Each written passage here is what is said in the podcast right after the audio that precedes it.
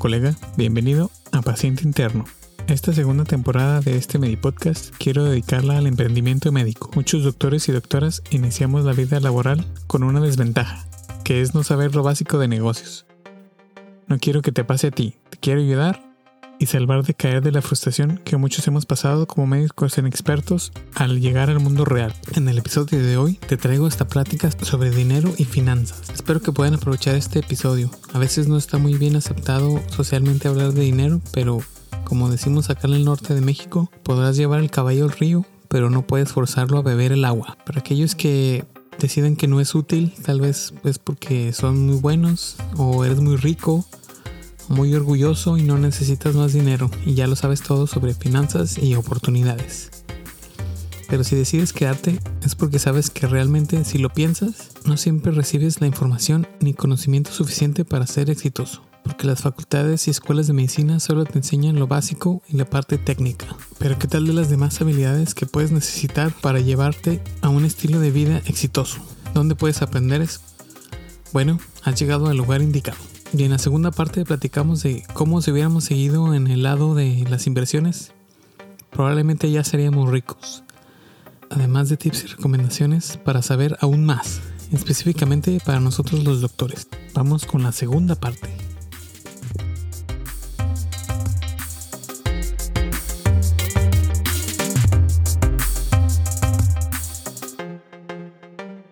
deshacerse de las deudas que no te sirven, que más bien te consumen dinero, tener un fondo de emergencias, empezar a invertir para que el dinero trabaje para ti y no para alguien más.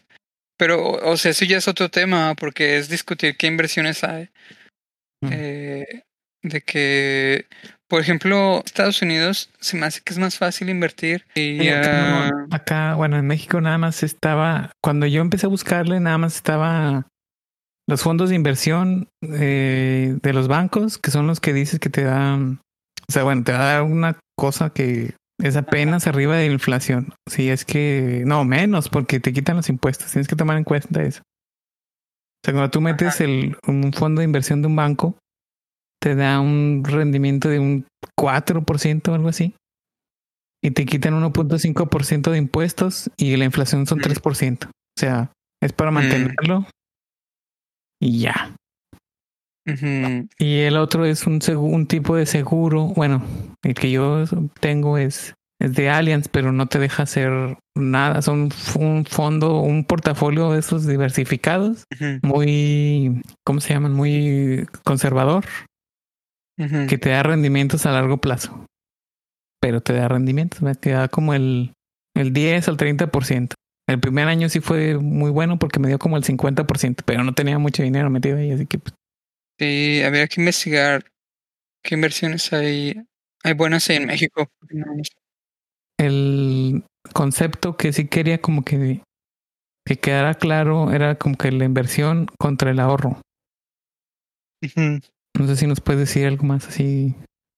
El ahorro lo que te permite es tener tu dinero disponible y, y si acaso te va, si lo depositas en una cuenta de ahorro, si, si acaso te va a dar interés como para que no caiga el valor de tu dinero por, por la inflación. Eh, eso es el ahorro, básicamente es mantener tu dinero eh, a salvo para algún momento en el que lo que valga lo mismo y, y para un momento en que lo vayas a necesitar. Es el ahorro. La inversión es, es dos partes, el riesgo y el retorno. O sea, la inversión, ese dinero, muy probablemente ya no lo vas a tener tan disponible. O sea, ya no, no vas a poder usarlo en el momento que quieras, cuando quieras, sino que ahora vas a tener que aguantar el no tenerlo y te va a dar, te va a generar ganancias, te va a generar un retorno pero eh, ese, esa inversión también va a tener un riesgo de que puedas, en vez de ganar dinero, perderlo. Entonces ahí es donde empiezas tú a hacer el balance. Por lo general, o más bien, no sé si esta regla no se cumpla en algún caso, pero es, o debería ser, entre más riesgo tenga una inversión, más retorno le vas a pedir a cambio para que inviertas en eso. Si hay probabilidades de perder tu dinero, pues vas a pedir que las o que el retorno que te vaya a regresar sea suficiente como para compensar la, las probabilidades de que pierdas el dinero. Entonces es ahí es donde entra el balance del cuánto riesgo puedes tomar y cuánto retorno esperas recibir a cambio o vas a pedir a cambio. ¿Sabes dónde, dónde vi la primera vez ese tipo de conceptos? Mm. No sé si te acuerdas que veíamos el Dragon's Den y el Shark Tank. Que más o menos bueno, no explicaban, sino siempre decían, ah, te voy a dar tanto por tanto por ciento de tu compañía. O sea, ellos hacían el análisis de ese riesgo, pues porque ya son expertos. Y, y, esperaban tener pues tanto porcentaje de la compañía porque ellos hacían ahí las valuaciones y ya sacaban los números, pero pues ellos son expertos y entonces ya saben, ya tienen los números así en la cabeza muy rápido, lo sacan. Sí, sí, ellos pueden calcular. Eh, bueno, primero ellos, ya saben cuánto riesgo pueden tomar. O sea, ellos ya, saben cuánto dinero pueden perder con la esperanza de obtener un dinero, una ganancia sobre lo que ellos van a invertir, ¿verdad? Eh, ponte, bueno, vamos a decir que ir a un casino es, entre comillas, una inversión. Entonces, dices, bueno, yo voy a invertir en la ruleta. Bueno, pues ahí puedes ver cuántas probabilidades tienes de ganar y cuántas de perder. Entonces, tú ya decides aceptar el, el riesgo de perder tu dinero contra las probabilidades de ganar más dinero. Y si, si estás dispuesto a, a hacer esa inversión, entre comillas, uh, pues bien, ¿verdad? Lo, le entras, le entras. Entonces, eso es clave, entender la relación riesgo y retorno de la inversión. Mm. Y clave también es cómo poder calcularla. También, o sea, hay, hay diferentes formas. Ah, hay diferentes, por ejemplo, el riesgo hay, hay quien dice que, o hace la equivalencia de que la volatilidad es riesgo. O sea que, bueno, pero ya vamos a meternos con cosas. ya, vale. la volatilidad está muy metida. La volatilidad es que sube y baja de forma inesperada, ¿no? Sí, que varía. Sí. Sí, que varía su valor en el tiempo muy bruscamente. Muy rápido. Ajá, para arriba y para abajo. Eso es volátil. Y hay quien más bien ve el riesgo, lo, lo equipara a la deuda que tienes. O sea, si una empresa tiene mucha deuda eh, y estimas de que no va a poder a, pagar a su deuda, entonces para ti invertir en esa empresa es muy riesgoso. Ajá. O sea, puede que, como esa empresa tiene mucha deuda o, o pidió mucho dinero prestado, no puede hacer suficiente lo que hace como para pagarlo de vuelta. Sí, el banco o quien le prestó el dinero quiera recuperar su, su, su ahorro, ¿no? que, la, ajá, que la empresa por sus operaciones no vaya a poder pagar sus deudas y vaya a declararse en bancarrota. Eso es un riesgo. Y entonces, pues ella hace tener que pelear. Bueno, los que los acreedores van a tener que pelear para recuperar su dinero, sí. Entonces, como ejercicio o como, como punto principal es aprender a ver ese riesgo, ¿no? Aprender a analizar ese riesgo con, con el retorno. Sí, contra las ganancias que te puede dar el retorno de la inversión. El riesgo contra las probabilidades de ganar. En lo que sea que hagas. Sí, es como ver las, sí, los chances que tienes de ganar en la inversión esa. O sea, por lo, por lo general, eh, las inversiones que tienen menos riesgo tienen menor retorno. Por general. No sé si alguna vez se rompe esa regla. Los fondos de inversión o los, o las cuentas de ahorro o, Bueno, esos son los dos principales, ¿no? Que existen. Sí, porque, por ejemplo, digamos, si, uh, si una cuenta de ahorros te ofrece un 5% de intereses que te van a pagar a ti, seguros, pues no vas a sacar tu dinero de tu cuenta de ahorro para invertirlo en acciones que te van a dar un 3% con el riesgo que de repente al día siguiente la empresa, la empresa quiebre y entonces pierdas todo tu dinero. Entonces mejor lo vas a dejar donde te dan un rendimiento de 5% seguro que no vas a perder tu dinero. Ahí es mejor, ¿verdad? Entonces, eh, por eso las acciones deben prometerte más rendimiento que lo que te daría una cuenta de ahorros para que sea atractiva esa inversión.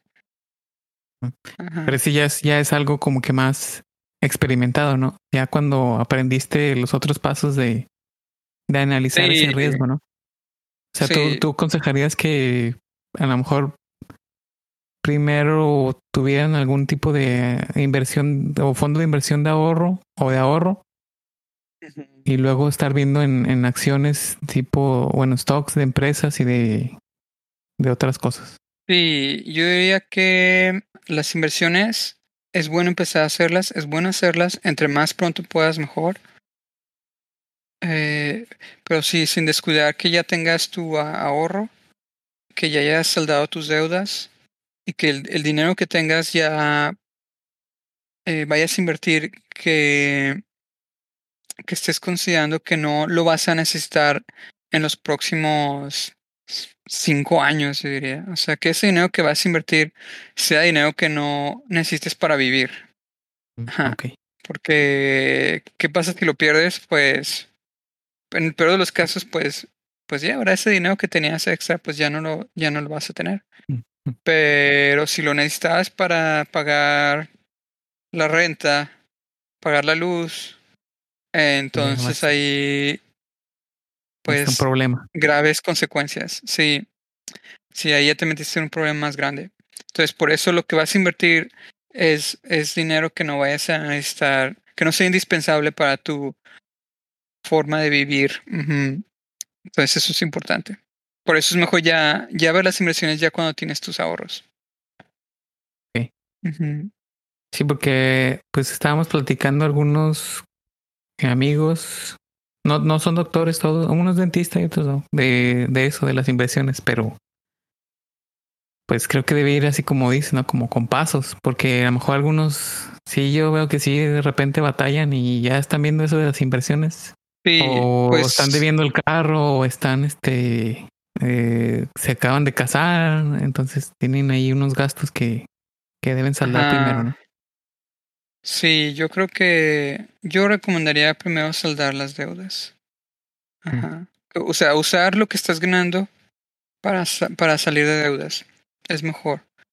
Porque, porque si no, simplemente el, o sea, el interés, la tasa de interés te va a estar comiendo tus ingresos. Ajá. Si no pagas, si nada más estás pagando los intereses, pues realmente la deuda principal nunca va a ser saldada, saldada. Entonces vas a tener siempre ahí. Tu, tus ingresos van a estar secuestrados por alguien más, siempre. Tus ingresos van a ser de alguien más, básicamente. Sí. Oye, y otro, eh, mira, ya me acordé de otro concepto interesante. De estaba viendo un vato que se llama Chris Harris. Es un, un streamer en Twitch. Y él es el que es dueño de Stream Beats, se llama. O sea, él hace dinero porque hizo, se dedicó a hacer música y la pone gratis en, en Spotify. Entonces, mucha gente que hace streaming la pone en sus backgrounds y, y pues él le pagan como fracciones de centavos de eso. Entonces ahorita está haciendo millones y millones de dólares nomás por, por hacer la música. Pero lo que no se sabe, lo que platicó después que vi, es que, o sea, él no empezó con eso. O sea, él tiene todo un, un recorrido que llevó atrás hasta llegar ahí. O sea, él, él, lo, él lo pone así como que hay como que el primer peso, el segundo peso y el tercer peso, por así, o dólar, pues. Entonces tú tienes el primer peso que pues sería tu ingreso. Entonces ese peso es el que necesitas para vivir.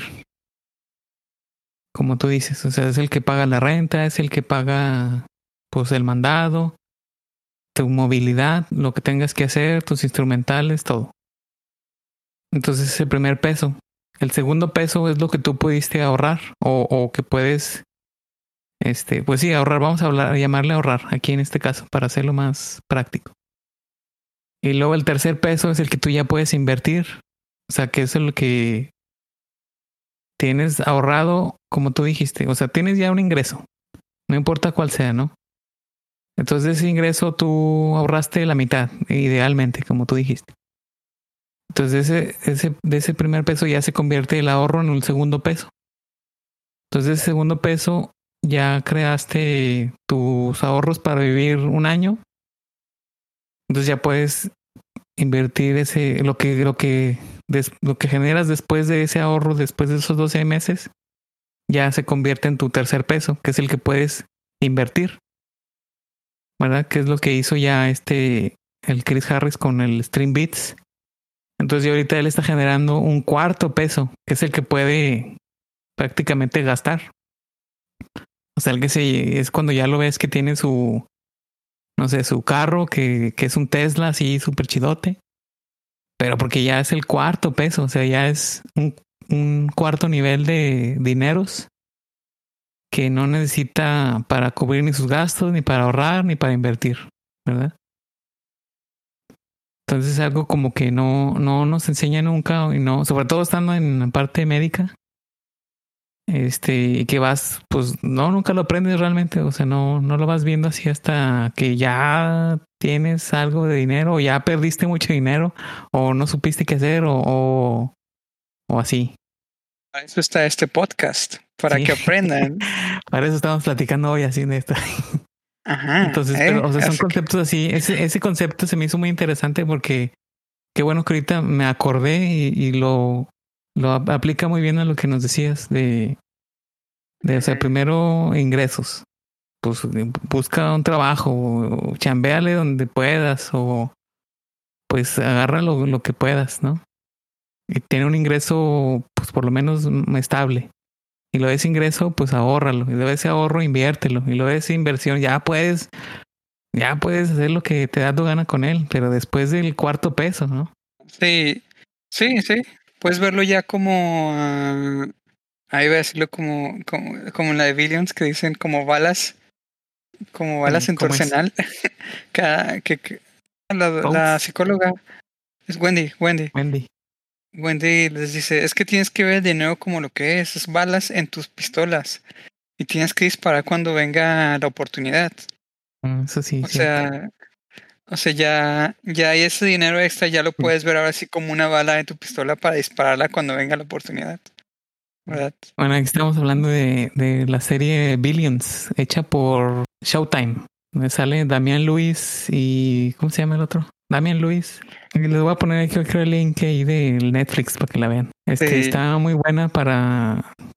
Pues es de show, ¿verdad? Pero está muy buena para entender un poquito de cómo se manejan las de las inversiones. Eh, es como drama, es como el Grey's Anatomy. O sea, es mucho drama de lo que pasa y un poquillo ahí de lo que realmente es. Sí, entonces por eso tu cuarto peso ¿Dijiste, estás diciendo pesos o, dólares? Es que dice dólares, pero pues. Ah, bueno, tu cuarto peso son las balas en tu arma de inversiones. y tienes que estar preparado para dispararla cuando llegue la, la oportunidad correcta. Y luego hablando, bueno, decir, regresando como que la parte cinéfila y cinemática, y platicábamos de, de, vimos un episodio de Los Simpsons donde Homero eh, empieza, bueno, recolecta de, de, un camión volteado de azúcar. Y, y, los escritores hacen un chiste citando una frase de Scarface, ¿no? Que dice, en América o en Estados Unidos, en este país, dice, primero tienes que hacer el dinero y después haces el poder y después obtienes las mujeres. Así dice. Entonces ese es prácticamente el sueño americano que, que pues sí, Tony, o sea, Montana, sí. Tony Montana dice eso. Y pues, pues sí, a final de cuentas, ese cuarto peso es un recurso que puedes, pues ya prácticamente utilizar para lo que te dé tu gana. Obviamente, si ya tienes toda la disciplina de generarlo, ahorrarlo, invertirlo, ese dinero es muy difícil que lo vayas a despilfarrar porque ya tienes todo, pues toda esa disciplina. Digo, sí se puede, pero pues si ya tienes ese, ese cuarto nivel de, ya puedes usar esa espalda, ya puedes usar ese poder o esa bala que dice la Wendy Rhodes. Sí, ya. Sí, o sea, vas a tener con qué, entre comillas, apostar para ganar más dinero. Es lo que mucha gente eh, este, agarramos al revés a veces, o sea, te digo porque pues también empezando, saliendo de la carrera, como que cuando aquí le puse este concepto para que lo discutiéramos, si hay, si no hay, si hay dinero, nos lo gastamos. Y si no hay dinero, nos apretamos el cinturón. Cuando debe ser como que más bien algo constante. Porque sí me acuerdo que eh, que, que eh, ah, pues mira, uno, un ejemplo del el que, que estuvo más chidillo, me acuerdo. O que me acuerdo mucho es cuando eh, dimos los talleres. ¿Te acuerdas que dimos un taller a los doctores de informática? O sea, algo, algo que se nos hacía muy sencillo a nosotros. Eh, fui a la facultad de medicina y, pues, platiqué con los de, de asuntos académicos. Y ya les, les platiqué que había hecho el intercambio en Noruega, que había estado en, en Holanda y contigo, ¿no? ayudándote a algunas cosas. Y que estaba viendo unos este, expedientes electrónicos. Sí, y me propusieron dar un taller, nos propusieron un taller. Y me acuerdo que pues me dijeron, oye, yo estaba recién egresado y no hacía nada de dinero. Y me dijo el director de la facultad, ah, mira, pues tenemos un presupuesto para hacer un taller para los muchachos y para los eh, profesores. ¿Cómo ves si, si, si te lo dan? O sea, si te lo asignamos. Y me dijo, ah, pues este, creo que son como, como 18 mil pesos por el taller. Y yo así como que por adentro dije, pues es un chorro de dinero. Yo que estoy haciendo cero pesos.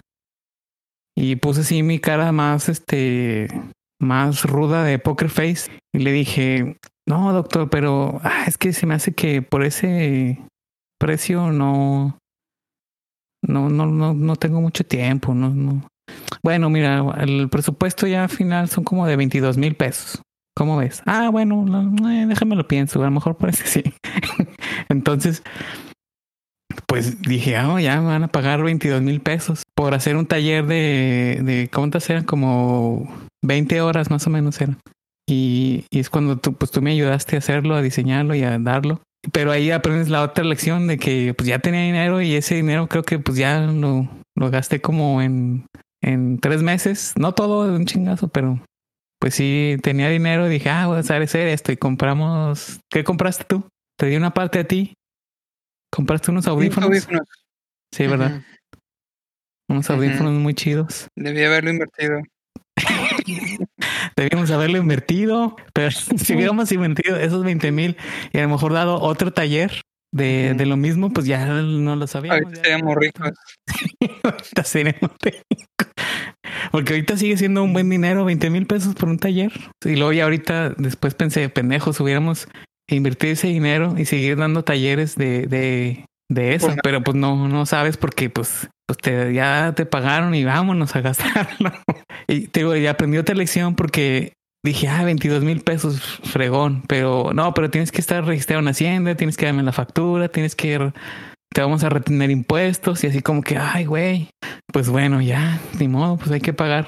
Si no, no te hacen el contrato y nomás te vamos a pagar la mitad primero, ya cuando termines la otra mitad. Entonces ya vas aprendiendo cómo se maneja eh, pues todo eso, ¿verdad? Todos los servicios. Sí, otra cosa que, que se me hace que estaría bien recomendarles es que eh, aparte de lo que aprendan de cosas básicas de ahorro, de inversión de dinero, es que también aprendan lo más que puedan y lo más rápido que puedan de, de los impuestos y del SAT.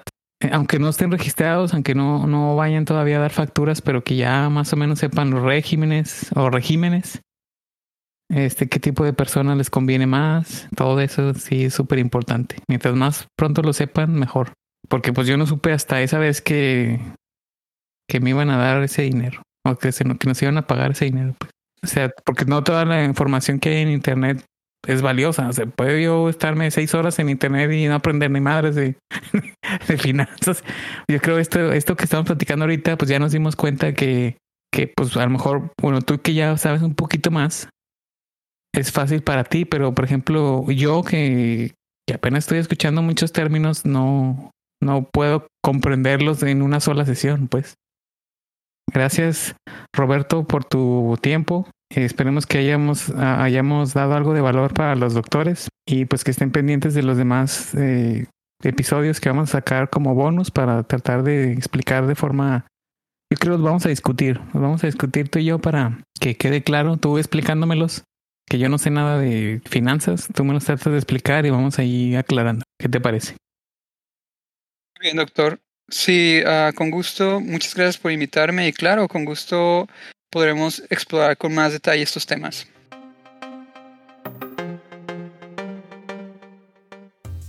Bueno, aquí ha concluido este episodio, plática de entrevista de finanzas para doctores. Si crees que te sirvió este episodio, por favor compártelo con alguien que crees que pueda servirle. Déjame tus comentarios al correo px.interno.gmail. Puedes contactarme a través de Twitter arroba panfilodr. Déjanos saber qué temas quieres revisar, qué otros episodios podemos hacer, sobre todo de finanzas, que Roberto está con gran disponibilidad de hacernos saber más temas de finanzas y dinero, específicamente para los doctores. Te espero en el próximo episodio. Bye.